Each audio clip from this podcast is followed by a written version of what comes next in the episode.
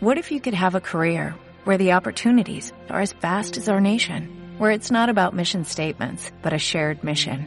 At U.S. Customs and Border Protection, we go beyond to protect more than borders, from ship to shore, air to ground, cities to local communities. CBP agents and officers are keeping people safe. Join U.S. Customs and Border Protection and go beyond for something far greater than yourself. Learn more at cbp.gov/careers.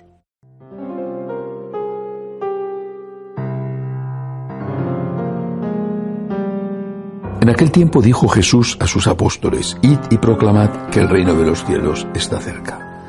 Curad enfermos, resucitad muertos, limpiad leprosos, echad demonios.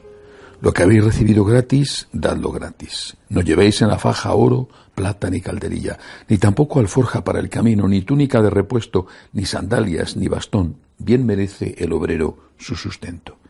Cuando entréis en un pueblo o aldea, averiguad quién hay allí de confianza y quedaos en su casa hasta que os vayáis. Al entrar en una casa, saludad. Si la casa se lo merece, la paz que le deseáis vendrá a ella. Si no se lo merece, la paz volverá a vosotros. Palabra del Señor. Este es una especie de prontuario de guía del, del evangelizador. Eh, primero, el Señor lo que manda a los suyos es que vayan a evangelizar. Y proclamad, dice, y proclamad que el reino de los cielos está cerca. Y después que hagan obras de caridad. La primera obra de caridad es el anuncio del reino, es decir, el anuncio del amor de Dios, el anuncio del amor misericordioso de Dios, pero también el anuncio de que hay una vida eterna y de que hay un juicio previo a esa vida eterna. Un juicio en el cual recibiremos de forma coherente con lo que hemos hecho en esta vida. Eso es el conjunto de, lo que llamamos el querigma, lo esencial. Dios existe, Dios te ama, Dios te ama infinitamente, ha mandado a su Hijo por ti, para salvarte a ti. Hay vida eterna porque Cristo ha resucitado y podemos estar seguros de eso, pero hay juicio. Cualquier cosa que se quite de este mensaje esencial mm, desfigura completamente el conjunto del mensaje. Si no predicamos la resurrección, o si no predicamos el juicio, o si no predicamos la misericordia divina, entonces el resto, aunque sí lo predicáramos, estaría siendo incompleto y sería una media verdad que quizás sea peor que una mentira.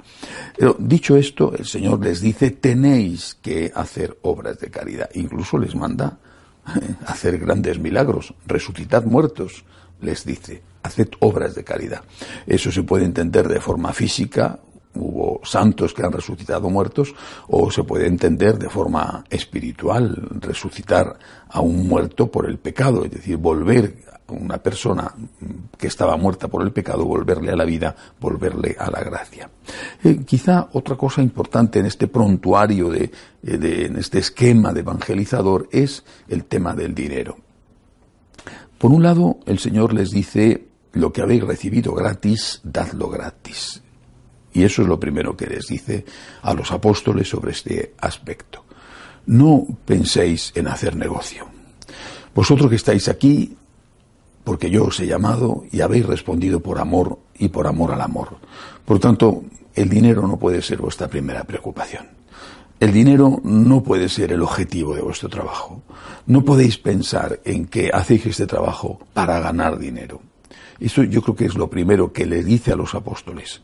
Pero mm, también les dice, y se lo dice a los apóstoles y se lo está diciendo a la gente, también les dice, el obrero merece su salario.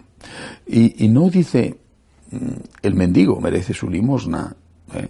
sino el obrero merece su salario. Yo muchas veces me he preguntado, eh, ¿cómo se sentiría, por ejemplo, un psicólogo al cual eh, la persona que ha atendido durante 45 minutos le dijera, bueno, aquí tiene usted su limosna y le diera pues, un, un euro, aquí tiene usted su limosna ¿Cómo se sentiría un médico si la persona a la que acaba de, diagnosticar o incluso de hacer una operación quirúrgica, hombre, cuando se recuperara de la operación, le dijera, aquí tiene usted su limosna y le diera 10 euros, una operación quirúrgica complicada, tenga usted 10 euros, y a correr, ¿eh? A correr y no se lo haga usted mal, ¿eh?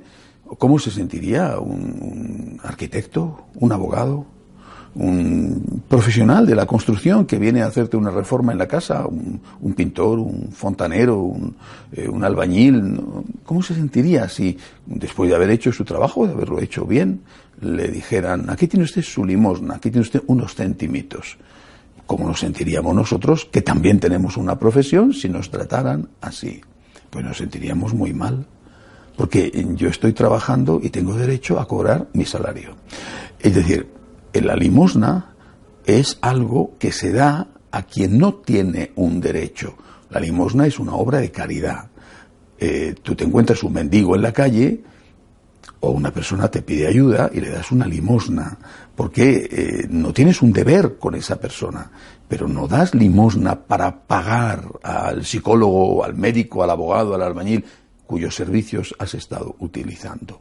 La limosna es algo que das en la medida en que quieres, que, que, no es ni siquiera la propina de los restaurantes, sobre todo en determinados países que te ponen la propina fija. La limosna es otra cosa, la limosna es algo que tú das si quieres y si no, no lo das. Depende de tu generosidad, pero no tienes el deber de darla. El salario es diferente a la limosna. En el salario hay un derecho por parte del que ha prestado sus servicios a recibirlo y un deber por parte del que ha recibido esos servicios a pagarlo. Y Jesús no dice, de, mm, a, vosotros os, va bien con, la limosna, dice, el obrero tiene derecho a su salario. Eh, primero les ha dicho, por lo tanto, vosotros no busquéis el dinero, pero ha dicho también, tenéis el derecho a recibirlo. Eh, y eso se lo ha dicho sobre todo de cara a los demás, son los, otros los que están recibiendo el beneficio de la evangelización, los que tienen que tener en cuenta esto. Eh, este no es un problema menor, porque mm, muchas veces, sobre todo en, pues en la mayor parte de Latinoamérica, tienes la impresión de que muchos sacerdotes viven pendientes del dinero.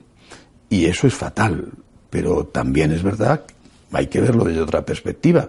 Quizá viven pendientes del dinero porque sus feligreses no se lo dan. Porque si sus feligreses les ayudaran económicamente como tienen el deber de hacerlo y ellos el derecho a recibirlo, pues a lo mejor ellos no tenían por qué estar tan pendientes del dinero.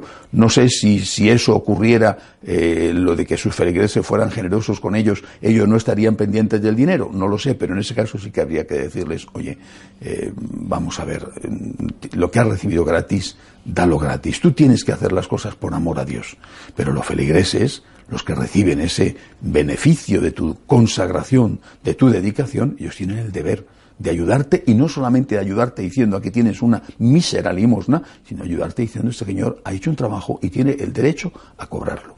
Pidámosle al Señor que a todos nos pongan en el corazón el ansia, el deseo, el entusiasmo por evangelizar, pero también que nos ayude a ser justos y a dar a aquellos que evangelizan aquello que tienen derecho a recibir. De pie.